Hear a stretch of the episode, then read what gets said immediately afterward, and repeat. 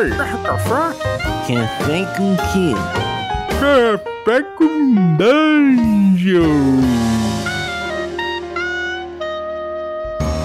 Hey, hey, salve, dona lagartixa! É hoje que vamos saquear aquele mago velho da torre voadora? Olha, eu já peguei poção pra voar, já peguei poção pra curar. Mas não dá não, bacalhau tá louco. E qual foi, dona lagartixa? Vai amarelar? Não é isso, meu filho. Mas chega lá, vai acontecer que nem das outras vezes. Aquele velho maluco joga uma areia preta no grupo e todo mundo cai dormindo. Rancatoco ficou por lá, a pobre da mudinha ficou por lá, a Silvia Jurubeba só faltou roncar. Dá pra gente não, bacalhau? Então segura essa! Que poção é essa? Não é poção, é um frasco com o novo café coral da Ovelha Negra Cafés. Cada um toma duas doses e pronto. Imunidade a sono instantânea. A gente invade, ignora o velho da torre e resgata a espada cantante, pega o baú cheio de ouro e depois a gente volta para dormir em paz quando baixar a bola. Nossa, e que cheirinho gostoso é esse? Você não tá entendendo, dona Lagartixa, esse café é delicioso. Já pedi até uma carga nova para a próxima caravana, mas dá para pedir pela internet também www.ovelhanegracafés.com.br. Aí você usa o cupom regra da casa 5, tudo maiúsculo, para dizer para eles que o velho Balbi que te mandou. E aí se você for da guilda ainda, troca uma ideia com ele que ele te consegue 10% de desconto no pedido. É, então partiu torre voadora, bacalhau. Simbora, dona lagartixa. Bom dia, amigos do Regra da Casa. Estamos aqui para mais um Café com Dungeon, na sua manhã com muito RPG. Meu nome é Rafael Balbi e hoje eu tô aqui no meu 12 café. Toda vez que eu morro nessa porra desse jogo, eu tomo mais uma dose, porque tá foda. Enfim, a gente vai falar de jogos roguelike para videogame, mas eles têm, ele tem muitos paralelos com RPG, a gente vai ver aqui. E vai abordar um pouco o nascimento desse jogo, o que, que tem desse jogo ultimamente. E para falar disso, a gente tá aqui com o Roxo, que vocês já conhecem, já viu várias vezes aqui, Formação Fireball, Dragão do Espaço. Bem-vindo, Roxo! É, maluco, vamos! E aí, rapaziada, como é que vocês estão? Sempre um prazer, né, velho? A gente fez um, fez um, um, recentemente um dificuldade falando de Dark Souls. Joguei Dark Souls hoje, falei sobre game design, então tamo aí, velho, tô feliz. É, Souls é inesgotável fonte de, de, de discussões, né? Mas. É. E estamos também com a Klebs também, o especialista aí em videogame também. Você já conhece também do Café com Dungeon, já veio algumas vezes aqui, então bem-vinda, Klebs. Oi, gente. Prazer, eu sou a Klebs, pra quem não me conhece. Eu tô aqui tomando um cafezinho com. Puta que pariu, eu tô perdido nessa dungeon já faz 15 horas. O que, que você tá bebendo, Rochito? Conta pra gente. Eu estava bebendo um pingado, velho, um café com leite, mas agora eu tô, tô tomando só uma aguinha. Só aguinha, Só né? aguinha porque é bom, né, velho? De vez em quando é bom. O cara fazendo uma maratona de stream, né, cara? O cara, todo mundo que faz stream aí é, é praticamente uma maratona online, então merece água ou energético, vai. Daqui a pouco vocês conseguem aí um pra Twitch geral um patrocínio aí da Gatorade. A, a, a Twitch deveria ter um patrocínio com alguma água, tipo, alguma eh, tipo, distribuidora de água mineral, saca? É Twitch.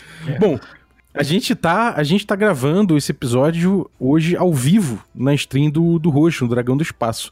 Então, tem uma galera aí no chat que pode ser que faça perguntas. E se resolverem fazer perguntas, eu vou tentar ler e responder, já que a gente tá aí gravando online. Eu vou avisar também aqui no, no nosso grupo de assinantes, no Café com Dungeon, caso a galera queira colar pra ouvir a gravação. Então, então deixa eu avisar a galera aqui. Aquele momento de silêncio awkward de, da divulgação. Naquele momento, sim, exatamente. Tô esperando o Valve.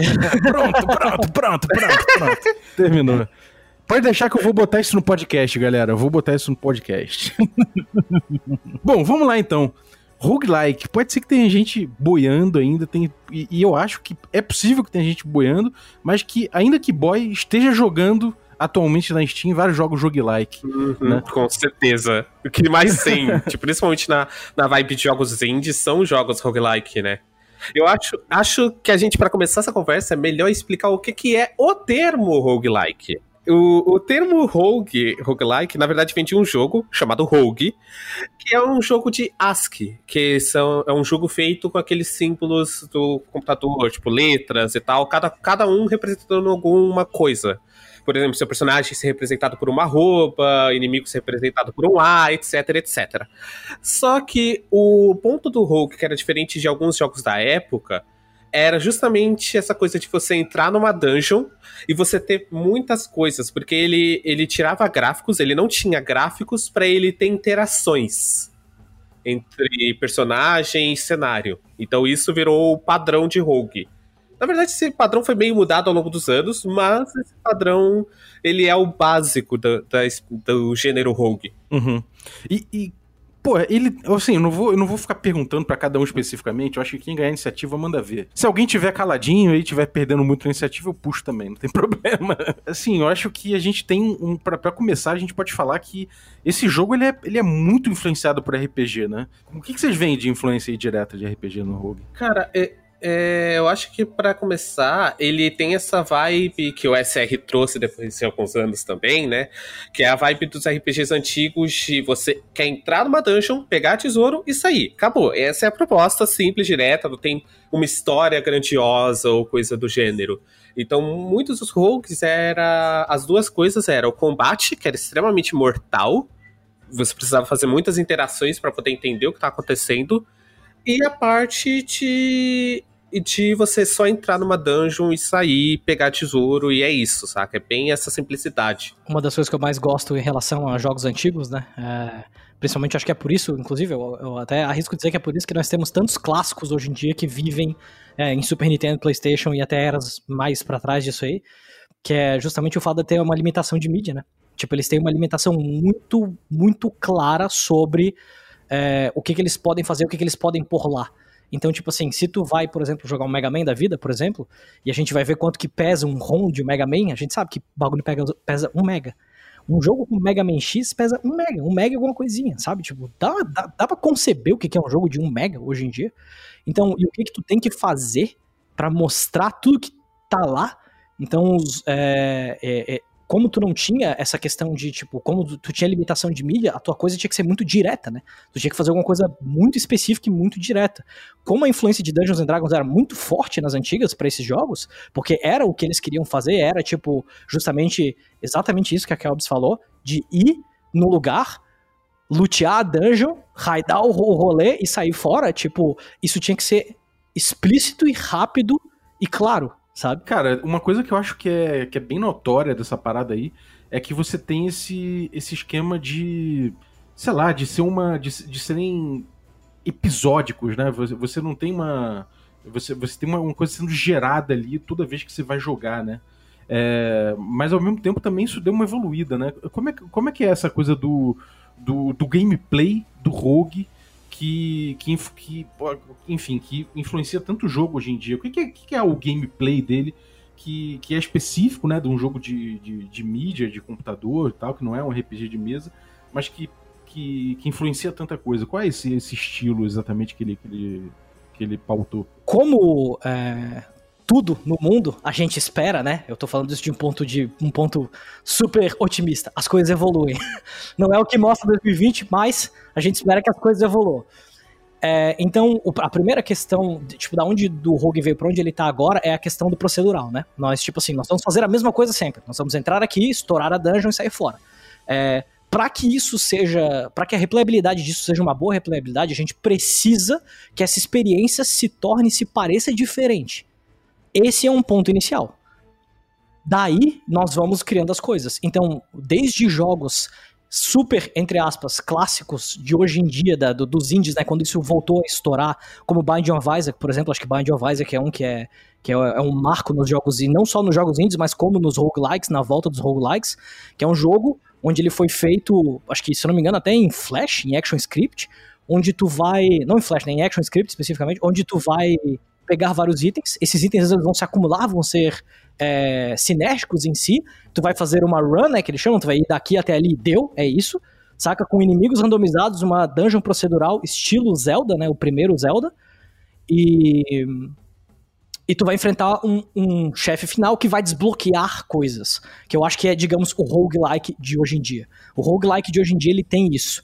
Você faz essas runs para que no final você desbloqueie alguma coisa num overworld da vida, assim, sabe? Um lugar fora, onde agora você tem outro personagem, que ele funciona de uma maneira diferente. Você tem mais itens pra achar dentro da dungeon, que vai fazer com que, tipo, as coisas sejam mais sinérgicas e mais divertidas, onde tu fique ridiculamente roubado. Enfim, ele gera a progressão em cima do procedural, né? É, e isso é uma coisa que é bem diferente em relação ao que era o roguelike dos- das antigas, né? Porque no caso do roguelike das antigas, você não tem uma progressão, não existe uma progressão. Tudo que está disponível no jogo está disponível desde o começo. A única diferença é o quanto você, enquanto jogador, vai melhorando em relação a isso. Né? Enquanto, enquanto você, como jogador, vai testando mecânicas e vai testando processos para entender é, ah, que item faz certa coisa com que item, quais as interações que eu tenho à minha disposição. É, Eu, tive, eu tenho uma experiência com roguelike, principalmente os atuais, né? Eu não, eu não joguei muito do, do, do rogue antigo, eu, eu tive uma experiência com Mood, coisas parecidas. Obviamente não tive paciência, né?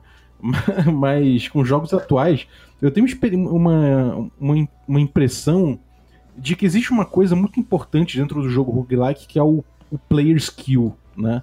Tipo, você pega, você desbloqueia muitas armas, você desbloqueia poderes, você pode ir desbloqueando coisas e subindo os níveis e tudo mais.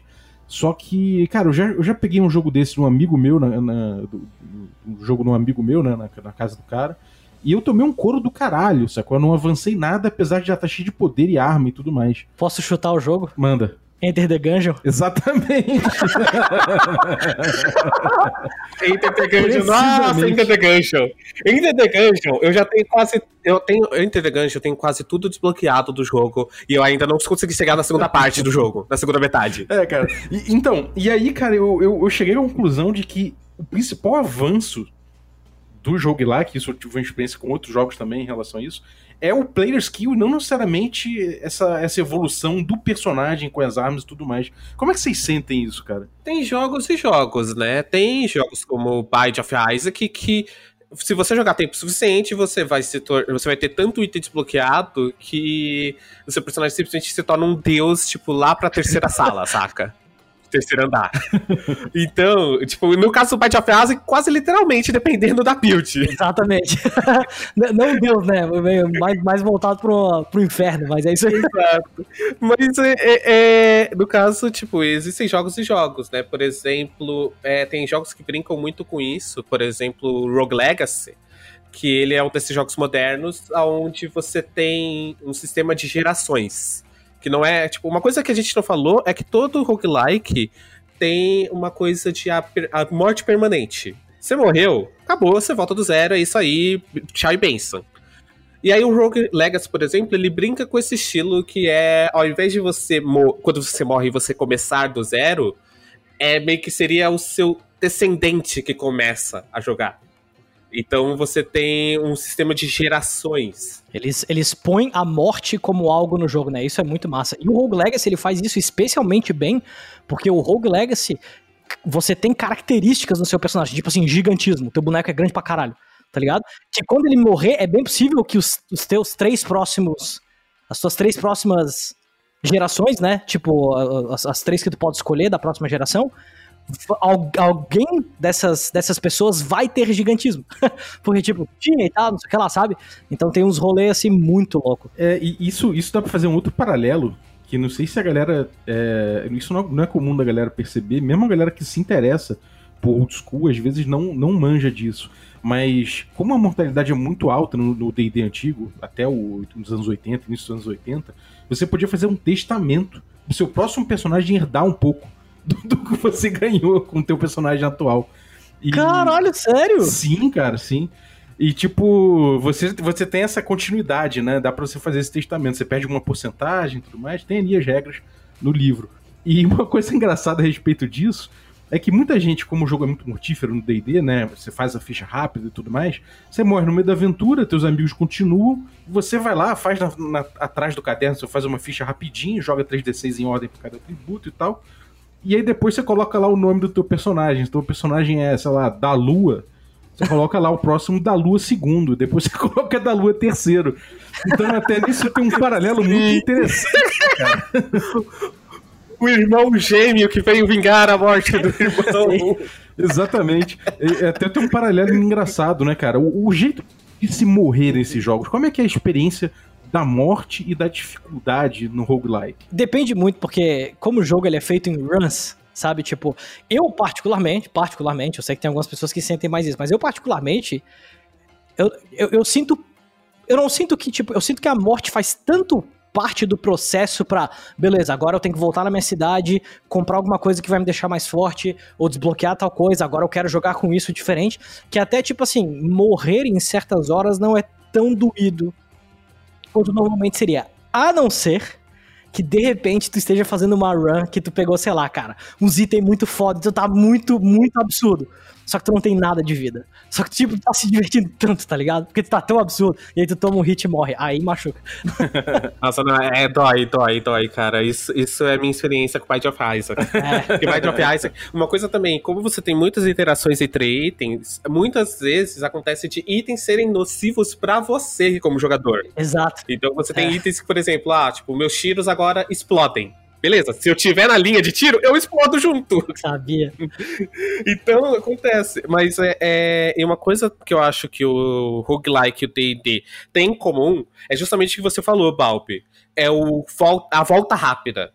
Saca? Você, tipo, no D&D antigo, você 3d6 em ordem, pá, e é isso, começa a jogar de novo. No roguelike, morreu, aperta reset e vai de novo, saca? É que isso também acaba se acumulando também não só pro roguelike, mas também, por exemplo, pros westerns RPGs, né? Que acabam se perdendo depois de um tempo, mas os westerns, primeiros westerns RPGs, por exemplo, como Ultima, tinha também isso esse início muito rápido. Depois que eles começaram a dar tanta importância ao jogador e ao, ao personagem, que começou a se tornar cada vez mais demorado esse processo de volta. É tipo assim, é Paramount você voltar rápido pro jogo. Isso é uma necessidade de existir nesses jogos. A tua morte tem que ser. Morreu?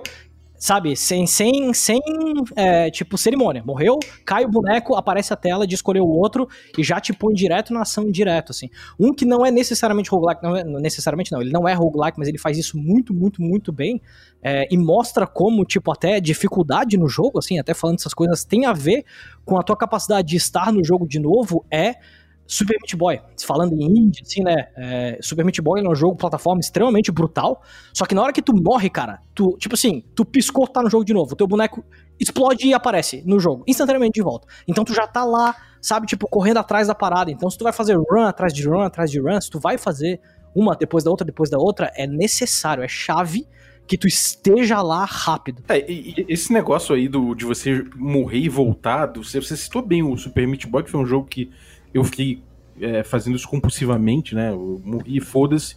Ia lá, morri, morri, morri, morri, morri.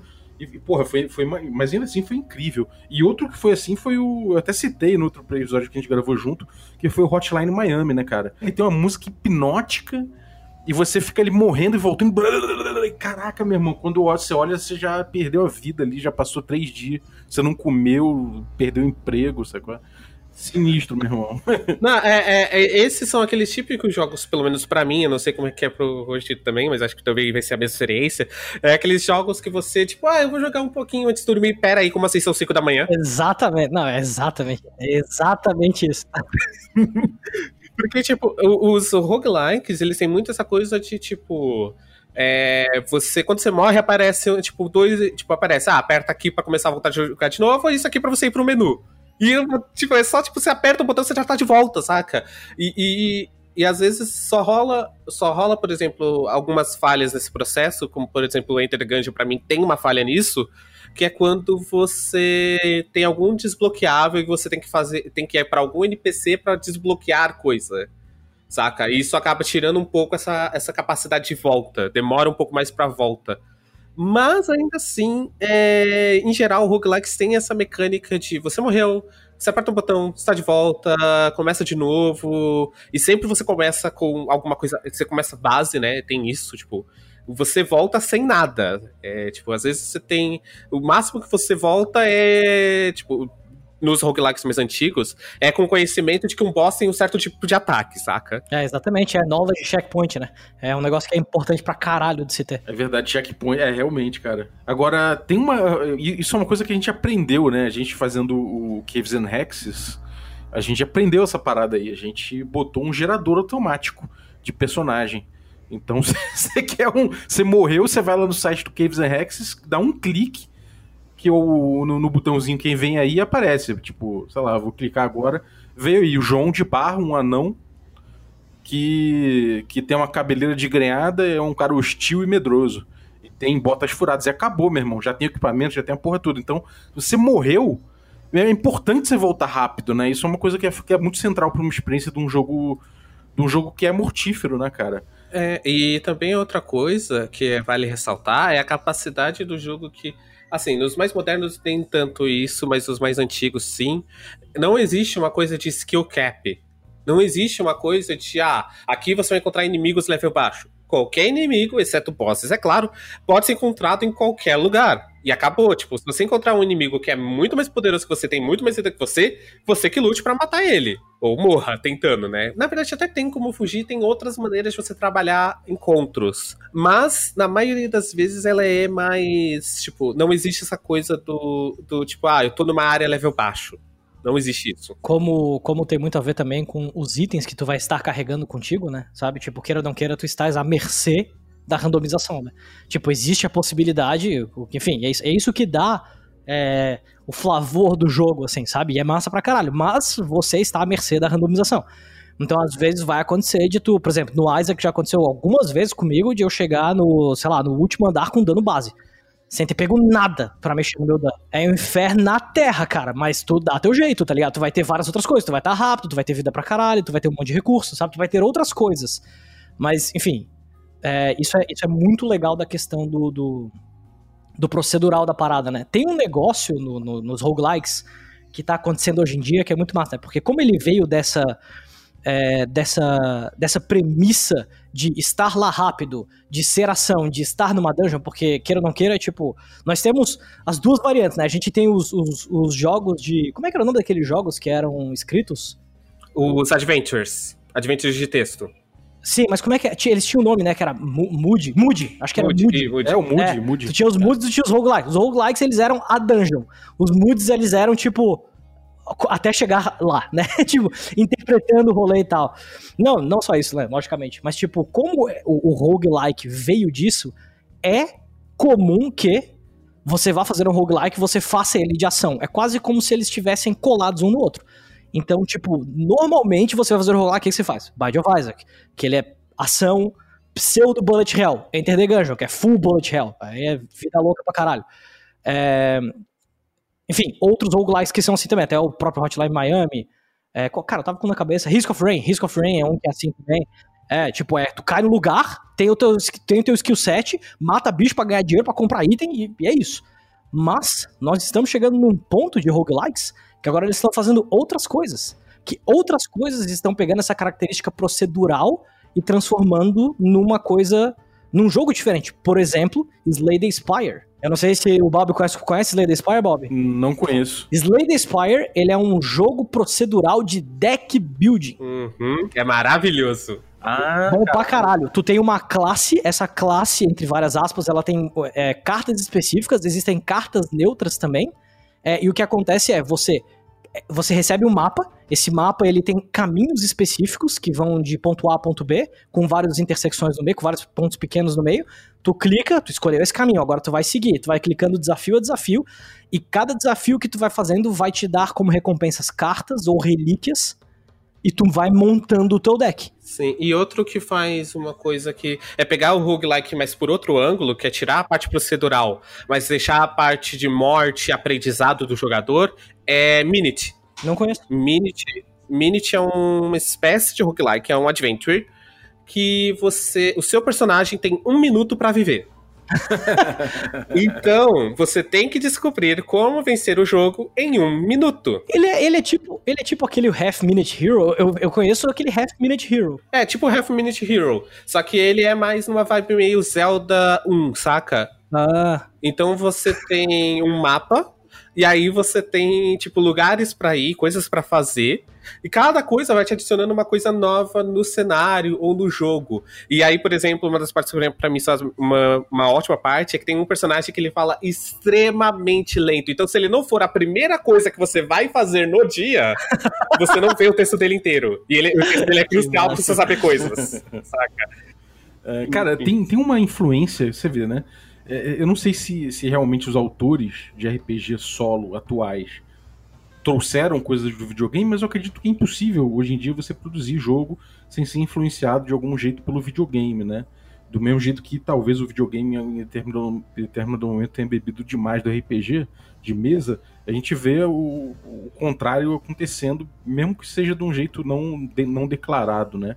E dentro do RPG solo, é, você tem muito essa, essa coisa procedural, né? Você tem ali o. o é, você vê é, o oráculo, né? E essa, esses, essas ferramentas.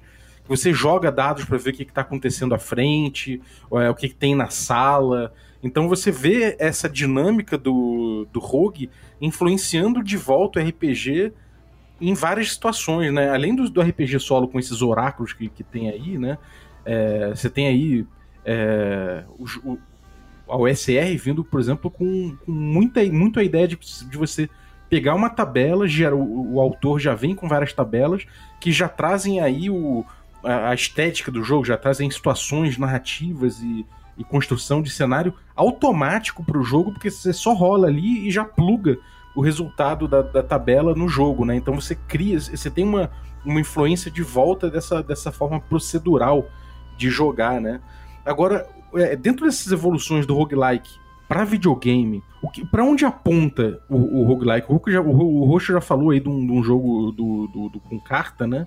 Dessa evolução com carta. Mas quais as possibilidades que vocês veem dentro do videogame para evolução do roguelike? Então, é, eu vejo duas, né? Uma, como o Roxo falou, que é pegar e adicionar novas ideias dentro da coisa rogue e a outra é voltar um pouco às origens, porque a gente falou que os rogues eram feitos em ASCII, eram feitos com caracteres de texto, porque eles faziam isso para poder ter o máximo de interações possíveis entre coisas. Então, por exemplo, você, sei lá, colocar uma carne no chão e um bicho que é um lobo vir pelo cheiro da carne. É, isso é uma coisa, isso acontece, se eu não me engano, acho que acontece em Rogue isso. É, e eu agora com mais capacidade de programação e de armazenamento, você tem essa capacidade de fazer interações muito mais muito mais interessantes, né? Você ter essas interações muito maiores e, em troca, às vezes em troca de gráficos, às vezes não tanto em troca de gráficos. Então, você tem esses dois caminhos, ou a inovação completa ou a volta às origens. É, eu acredito que esses, esses dois caminhos são caminhos que são, são extremamente claros. Eu queria ver, acho que isso é mais disso assim, é, é, é ter esse sentimento que o, por exemplo, o Slay Spire gerou, sabe? Tipo, de caralho, olha só, dá para fazer um rogue. Porque assim, a gente tá numa era atualmente onde a mistura das coisas ela, ela se faz muito presente, né? E onde jogos com muita personalidade às vezes são suficiente para mexer tanto na ideia que mesmo que no core ela seja igual, ela vai te passar uma experiência completamente diferente, sabe? Então, por exemplo, é, ter um roguelike Souls-like.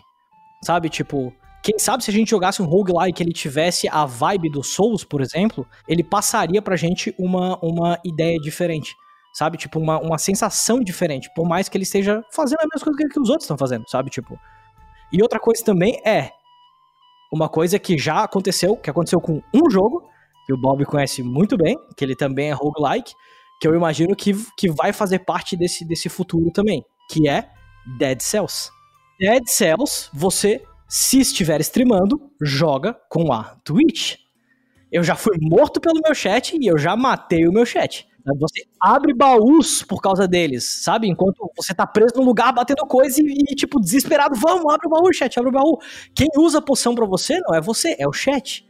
Sabe? Tipo, Caralho. Dead Cells, se tu joga com a Twitch, é uma experiência completamente diferente do que tu jogar normal. Porque quem evolui o boneco não é tu quando tu pega o livro, não é tu que escolhe, ah, eu quero fazer força. Não, vai ser a Twitch que vai escolher. Sim. Sabe, tipo, então eu acho que essa é uma vertente legal também que a gente provavelmente vai cair. Já que a gente tá nessa, a gente tá nessa explosão de mídia, né, principalmente com, com streams hoje em dia, né, Eu quero mais essas interações. Eu amo essas interações. Entre relações entre público e jogador, né? Acho que isso que é uma coisa que pode ser bem interessante realmente. É, é duas formas de jogar o jogo, né? Porque queira ou não queira, tu também tá jogando Dead Cells como espectador, mas tu tá jogando também, sabe? Tipo, tu tem voz, tu é a galinha. Às vezes tu pode ser o frango Thor lá e tu mata os inimigos mais que o, que o cara. tu faz o maluco, tipo assim, tu faz o maluco mudar o play dele só pela, só pela tua existência, sabe? Tipo, é, é muito louco. É, cara, eu, eu cheguei a jogar o Dead Cells em, na Twitch. Eu não, nem tava mais fazendo stream direito, mas eu, eu falei, pô, quer saber? Vou, vou ligar aqui na, na Twitch pra ver como é que é. E realmente, cara, tipo, sei lá, tem um- o- os caras podem te sacanear, né? Botar um- uma escuridão pra te apanhar. Pô, meu irmão, eu ficava puto às vezes com os caras do chat. Eu falava, caralho, meu irmão, caralho, eu morri por tua causa. É preciso, é preciso ter um pouco de paciência com o chat, porque o chat revela o pior do ser humano. É, eu acho que tem uma coisa aí que é que é, também que é o seguinte, né? O, o roguelike, é, ele estabeleceu, ele, ele tem essas características que ele estabeleceu ao longo do tempo, né? Essa coisa do, do procedural, é, é, essa parada de você, de, sei lá, de você ir, de você da, da morte, né? O papel da morte e todas esses, essas características dele, ele, ela pode ser desmembrado também. Essas características podem ser desmembradas do jogo, né? E você ir aproveitando uma parte ou outra, né? Você, ele, ele servir como influência de, de, de pensamento modular para outros jogos e não necessariamente para isso, né? Ele se adequar a outras estéticas e tudo mais, que, que é um pouco o que a gente vê aí com, com rolando no RPG também, né? Você tem aí o- os oráculos do- dentro do RPG, que eu, eu não tô botando o oráculo como um roguelike, mas ele é uma influência, na minha cabeça, ele é uma influência desse tipo de pensamento, né? De você pensar que você pode ter um procedural ali, é, uma, um- uma, uma narrativa proceduralmente jo- é, é jogada sem mestre e que ela é, é criada on the fly, sabe? É uma influência de uma das características do roguelike, sabe? Então, eu vejo que você poder compartimentar esses, é, esse- esses traços do roguelike é uma coisa que, que, que certamente vai dar muito pano pra manga, né, cara? É, eu, eu não sei como é que, como é que tá o, o, o cenário de videogame atualmente, é, porque, eu, enfim, eu, eu jogo videogame pontualmente, eu, não, não- não- eu pesquiso muito mais RPG, mas eu imagino que eu imagino que essas características já devam, já devam ser notadas pra caramba nos jogos mainstream, nos AAA e em, em outros jogos você deve ter já é, influências do, do roguelike aparecendo, né, cara? A coisa toda de dificuldade, né, que a indústria acabou abraçando. Talvez falou lá tá errado com Dark Souls, né? As pessoas meio que viram dificuldade como sendo grande coisa da nova era de jogos e aí acabaram se, ou se focando só nisso e ao invés de focar nas outras partes que tornam Dark Souls bom, por exemplo. Mas existia muita coisa que o, o Rogue pode ensinar, que o Roguelike pode te ensinar para os jogadores de RPG. Principalmente essa coisa de é, cada mecânica nova gera uma. Cada run nova gera uma experiência diferente e um aprendizado diferente, né? Às vezes, às vezes você não aprende nada. Tem vezes, tem run que você só vai realmente morrer e é isso aí, beijo e abraço. É porque, é porque essa- essas runs têm a ver com dias e dias da tua vida, né? Às vezes tu entra no Isaac, toma, toma um monte de dano besta, morre e fala, quer saber, talvez. Ou, ou, ou- ou, tipo aquela run de Isaac que você, tipo. A, a- uma run que você chega, tipo, no Mega Satan, tá quase matando, morre. Aí a outra run que você morre no primeiro andar cinco vezes seguidas. Eu tive muito isso no The Gungeon. Eu, Porra, fiz uma run perfeita, estourei o Lich sem, sem tomar dano. Beleza, vou fazer a próxima run. Dou a cara, o passarinho me cospe um tiro, eu rolo pra trás, eu tomo o tiro, rolo depois, caio na lava, morra. Aí eu, tá, beleza, irado. Sim. É aqui que fica. Exato. Então eu acho que esse- é, essa coisa do, do o que o SR, por exemplo, pode ter é esse aprendizado com as runs, né? Esse aprendizado com. Cada vez que você entrar na dungeon, você aprendeu uma coisa nova sobre aquele mundo. Sobre esse mundo funciona, saca? Sim. É, a gente fez uma, um jogo, né, do, do Caves and Hexes, que é, que é old school, que nem D&D antigo, e uma, é, a gente foi na Mega Dungeon que a gente tem lá, né, o Forbidden Caverns of Arcaea. E, cara, a gente foi lá, a gente tava streamando isso no, no canal lá do, do Câmara Obscura, né, no canal de você, você viu, né, Klebs, inclusive. E a gente foi lá, tomou um couro, quer dizer, a gente, a gente meio que fugiu das criaturas, porque bateu um cagaço, a gente viu umas criaturas com umas umas mãos diferentes, umas pinças, não sei o quê. E a gente virou e falou: caralho, foda-se, vamos, vamos embora, vamos, sair correndo. E foi, assim, ao mesmo tempo que foi um puta anticlímax pra stream, né? Eu acho que uma, uma galera lá devia estar, pô, vai lá matar, caralho, não sei o quê. Mas o jogo é mortal e a gente falou, não, cara, vamos sair, vamos tentar voltar vivo. Porque agora a gente já sabe onde é que tem essas criaturas, como é que elas estão intocadas ali. A gente volta com algumas coisas pra fazer uma armadilha, pra de repente pegar elas. Então, essa coisa do, do player skill, né? Da, da, da capacidade do jogador é, é, evoluir dentro do jogo e talvez isso seja isso sendo mais importante até do que a evolução do boneco, né? É uma, é, é uma coisa muito importante de fato, né, cara? É uma coisa que tem um paralelo muito grande dentro, dentro, dentro disso. E talvez esteja ficando cada vez mais claro, eu acho, pro, pro jogador de RPG que curte old school agora, né? Então acho que não é à toa também. Eu acho que o videogame tem um papel importante nessa percepção de jogo e dessa jogabilidade, sabe? Eu, eu não consigo me convencer de que não tenha. Exato. E como você falou isso, tipo, ah, a gente viu as criaturas lá e as criaturas eram mega fodas, né? E não tinha como a gente muito passar por elas na situação atual. Se você for pensar, isso foi uma run. Vocês fizeram uma run, chegaram lá, aprenderam isso, vou, tipo, abre aspas, morreram, né? Tipo, não morreram de fato, mas vocês voltaram pro início e voltaram com um novo conhecimento pra dungeon. É isso que. Isso é a experiência Rogue, de uma certa forma. Tá ligado? Escape from Tarkov? Escape from Tarkov, ele é como se fosse um Battle Royale, mas ele é um... Mas tipo assim, mas ele é um, ele é um looter, né? Tipo, tu vai pra lutear as paradas e se tu morrer, tu perde tudo que tá na tua mão. É, cara, a morte, ela é bem violenta, assim. Tu pode, enfim, jogar de novo e tal, e o cacete. Mas é engraçado agora que, tipo, a gente tava falando...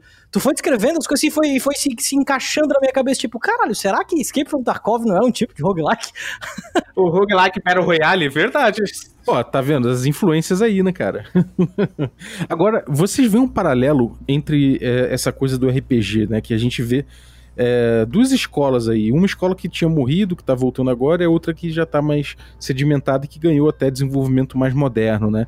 Uma que é essa ideia de que vo- você tá jogando o jogo por um desafio, né? E que não importa muito ali uma construção muito muito profunda no sentido de você pensar fora do, do, do- desafio o teu personagem e outra escola que é a história de contar uma história com RPG, né? O que eu pretendo aqui fazer uma narrativa, construir uma narrativa com, com início, meio e fim, com um desenvolvimento grande de personagem e tudo mais. Que isso, Bob?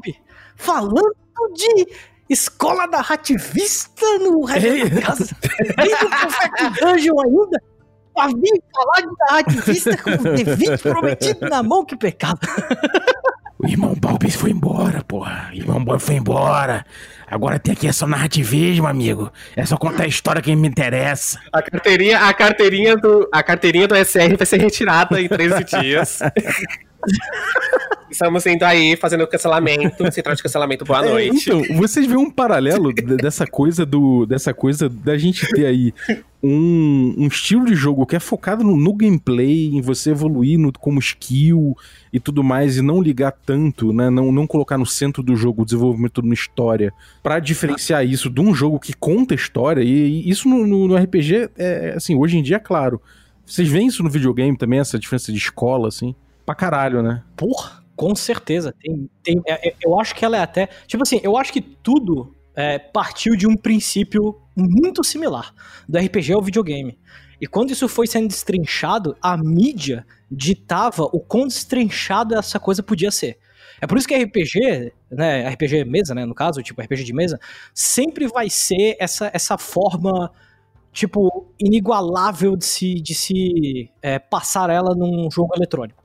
Queira ou não queira, RPG tu pode fazer tudo, sabe? Tipo, a decisão, ela tá a criatividade do, do coisa, ela não tá, tipo, restringida ao que, ao que está programado.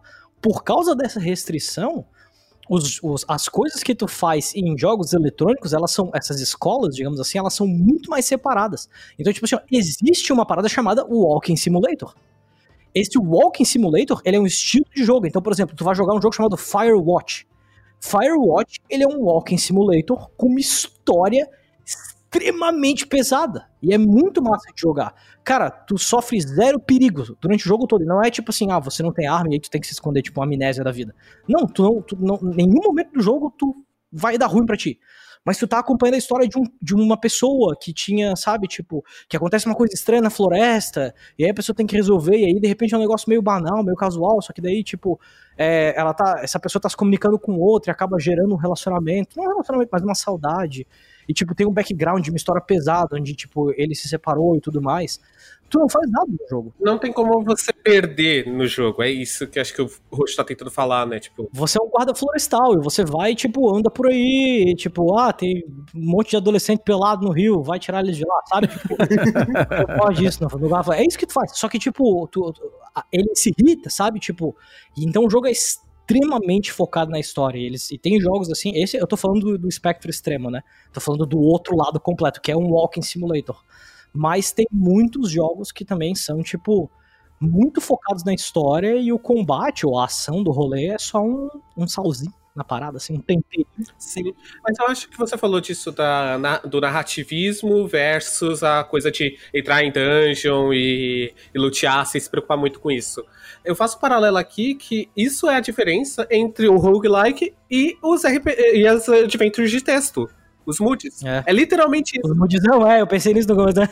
Uma coisa, uma coisa é você entrar numa dungeon, que é o roguelike, você entra numa dungeon, luteia, isso falou, e os adventures de texto, você tem uma história sendo contada, aquele mundo tá sendo criado. Então é bem, tipo, essas são, essa, essa diferenciação sempre existiu e sempre vai existir. Vai ter gente que vai preferir uma coisa, vai ter gente que vai preferir outra. Acontece. Uhum. É, não é à toa que tem essa coisa da- da- das escolas até de game design aí, os narra- narratologia e ludogi- ludologia, né? Essas paradas que discutem muito a respeito de narrativa e de, e de, de jogos com mecânicas e, e tudo mais. Eu acho que é, é realmente é uma, é uma, é uma dicotomia que, que no RPG não, não, eu acho que não estava aparecendo muito porque morreu lá atrás essa coisa do, do gameplay, né? Do, do- quer dizer, do gameplay da dungeon, de você fazer a run, de você melhorar como, como jogador, não necessariamente com o teu personagem e tudo mais. Mas com a- com- quando, quando a OSR trouxe de volta o, o old school, acho que isso passou- voltou a ser, a, a ser um, um, um contraste também no RPG, sacou? Então é mais um ponto de contato aí que a gente pode ver entre as duas cores, as duas coisas. Agora, cara, pra terminar aqui, indiquem aí então os jogos pro, pra galera que não, não conhece roguelike ainda, ou que, sei lá, que não tinha noção do, do, do rolê e, porra, tá afim de, de pegar um roguelikes. Fora os que, quer dizer, é, pode citar inclusive os que vocês já falaram mais ou menos lá no podcast. O que, que vocês recomendam aí? Eu vou recomendar um que eu tenho tatuado. Ele chama Hades. Ele é um jogo da Supergiant. É, a Supergiant, ela fez, pra quem quiser, eu recomendo todos os jogos da Supergiant, você vai amar todos eles. Eles têm Bastion, Pyre, Transistor e agora Hades. Hades ele é um roguelike, baseado, entre aspas, no, no- no- na mitologia do Olimpo e tudo mais. É massa pra caralho. E todos eles, que todas as pessoas que trabalham lá no- no, tipo, na, na Supergiant são musicistas ou artistas de alguma forma. Então, a qualidade de arte, som, música é, é incomparável. Incomparável. Eu tenho tatuado no meu braço porque, é, enfim, eu, eu joguei o jogo uma vez e eu falei, cara, eu quero isso no meu coração, no meu cerne. Na vida, né? É, exato, Faz parte de quem eu sou agora esse jogo. exato, é, exato. Ba- Cara, Bastion, cara, Bastion é, é uma obra de arte a ser espalhada pro universo, velho. Sério, é muito foda. Bastion, ele pega qualquer conceito que você tenha de narrador e, e fala, tipo, tá vendo isso aqui? Isso que você acha que é um narrador? Joga no lixo, isso aqui vai ser seu Deus agora. Inclusive, Bastion é tão assim que tem um vídeo ótimo no YouTube que é a pessoa, tipo, colocando o narrador de Bastion em todos os jogos possíveis e imaginados. Tipo, Mario, saca? Tipo, é muito bom. A minha recomendação aqui, que a gente citou muitos e eu acho que fica a recomendação aí de Bite of Isaac, Enter the Gungeon, esses aí são muito bons.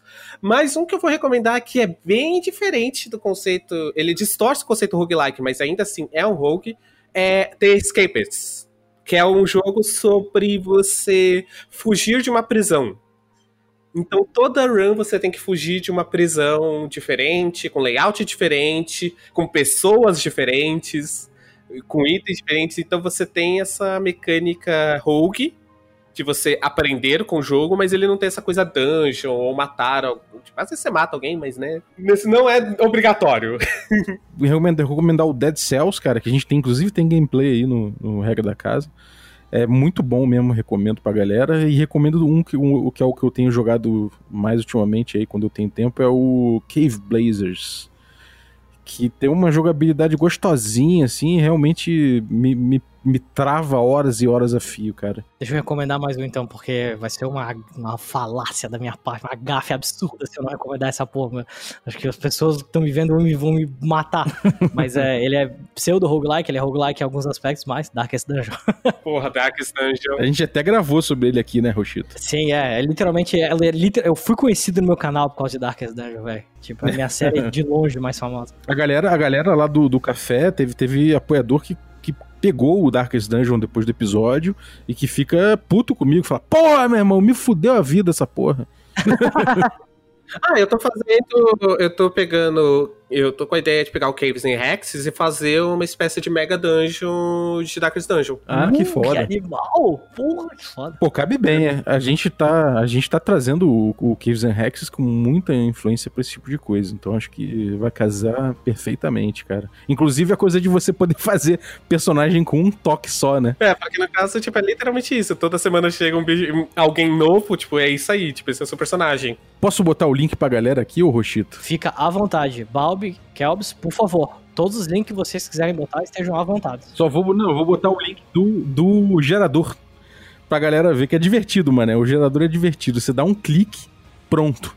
Você já tem ali o personagem feito com nome, com tudo. Se quiser modificar, você modifica, mas acho que isso é uma coisa vital pra experiência. E bom, eu vou citar, é, fora o que vocês falaram aí, eu vou citar o- o- os jogos, né, que não são roguelike, mas que tem o procedural para o RPG, né, que são jogos, esses jogos solo aí. Eu vou citar o, o Note Quest da Coisinha Verde. Você pega em coi- coisinhaverde.com.br, tem lá um download grátis. Tem também o Ronin, que é de, enfim, uma temática oriental. E também é um jogo solo. Então, quem, quem quiser conhecer esses procedurais aí, esses oráculos, essas coisas, tem isso. E quem fala inglês tem o Iron Sworn também, que tem o procedural aí. Não, é um, não são roguelikes, obviamente, mas eu cito aí porque eu vejo influência nessa coisa do procedural, né? Então, é, o Iron Sworn é um jogo, inclusive, que tem muito a ver com, com PBTA, né? O Power, Power, Power by the Apocalypse, né? O Apocalypse World. E ele tem também essa coisa do oráculo para você jogar sozinho. Tem outras modal- modalidades de jogo também, mas é muito interessante você ver esse procedural né, sendo aplicado no RPG também. Então é isso. Algum recadinho final, Rochito? Agradecimentos. Muito obrigado. Muito obrigado a Kelbs, muito obrigado a ti, Balbi, por, enfim, é, me convidarem, estar aí é, para fazer esse, esse podcast junto. Eu acho muito massa. Gosto pra caralho de gravar o Café com Danjo. Eu e o Pedro estamos querendo começar um podcast também, estamos querendo des- destrin- des- deslanchar um. Eu edito, eu edito podcast, tá? Eu edito podcast só pra deixar avisar. E principalmente também porque, nossa, Café com Dungeon foi, foi. Eu acho que foi uma das coisas que fez o Pedroca, tipo, o Pedroca, cara, o Café com Dungeon é muito bom, velho. O Pedroca sempre falava isso comigo. Eu sempre mijava de rir. Então, porra, é um prazer. Que foda, cara. Que foda. É, é de RPG? De, é, de, é de quê? É de RPG, né? Só pode ser. É, a gente vai fazer de RPG, sim. Aham, tipo, a gente fez o. Eu fiz uma, vários tópicos e tal. Até mandei pra ele, tinha um. E tinha um tópico que, que eu falei pra ele, cara, isso aqui vai dar uma controvérsia fodida. e, e eu sei que tu vai amar. Nome do tópico é, Tretas, "Não existe combo tretas. O nome do tópico é Não existe combo na quinta edição. e ele, é isso aí mesmo, não sou caralho. Nossa! Eu tô vendo! Nossa, já tô mano. vendo! Caralho. É. Porra, muito boa No notícia. podcast de vocês não vai, ter, não vai ter sessão de comentários, é isso, né? Boa notícia, cara. Boa notícia. Tô, agora já tô ansioso pra, pra ver na, na praça isso aí. Deem atualizações. E você, Klebs, algum recadinho? Bom, é, primeiro agradecer, né, aqui, muito obrigado, Paulo, de novo, pra me chamar. Sempre que precisar aí de alguém pra falar de videogame, tamo aí. que isso é um assunto que eu posso falar sempre e, e sempre... Cara, eu amo falar sobre videogames, é um dos meus tópicos favoritos. Inclusive, fica aqui já a questão, já, já o, o- a sugestão de tópico, que é jogos de videogame baseados em algum sistema de RPG. Olha. Tipo Baldur's Gate, Vampire the Masquerade Bloodlines, Shadowrun, etc. Bom, pra quem não me conhece, eu sou a Klebs, eu faço parte lá do Câmara Obscura. É, vou colocar aqui o link no- na live do Rochito, que é um canal de RPG de gênero. né? É, a gente faz basicamente terror, horror, Lovecraft, Cthulhu, tentáculos, essas coisas. Eu amo falar isso. Ele... Bom, e além disso, além das partes RPGs da minha vida, eu também tenho um podcast chamado Que Eu Perdi, que é um podcast sobre anos 80 e 90, onde eu conto como foi a minha primeira vez assistindo coisas dos anos 80 e 90. Enfim, bom, mas é isso, gente. Vocês podem me achar também no Twitter, arroba Clap781. Tô sempre aí na internet falando coisas. Porra, maravilha. E, pô, então eu vou agradecer aí a presença dos dois. Obrigado, Rochito. Valeu pelo, pelo espaço também na tua live aí. Valeu, Klebs. Obrigado também sempre pelas participações aí. E queria agradecer os nossos, os nossos ouvintes. Muito obrigado, galera, por vocês terem ouvido aí, continuarem ouvindo o Café com Dungeon. E muito obrigado também aos nossos assinantes né? Nosso assinante Café Expresso, Café com Creme, Café Gourmet, que torna essa aventura possível. Torne-se um assinante também em picpay.me barra Café com Dungeon. Lá você vai participar de um grupo de Telegram exclusivo com mais de 100 pessoas trocando ideia. A galera se aprofunda bastante nas discussões. A gente de todas as, de todas as as inclinações ali dentro do RPG, então tá bem maneiro. É fora isso, você participa de sorteios, né, dos nossos parceiros. Tem café gourmet sendo distribuído pra galera tomar um cafezinho especial ouvindo café. Tem aí jogos, tem é, tem outros itens aí como o diário de aventura, outras coisas aí sendo distribuídas e também no você recebe conteúdo extra do Café com Dungeon. Então torne-se um assinante a partir de cinco reais. Muito obrigado, galera. Um abraço e até a próxima.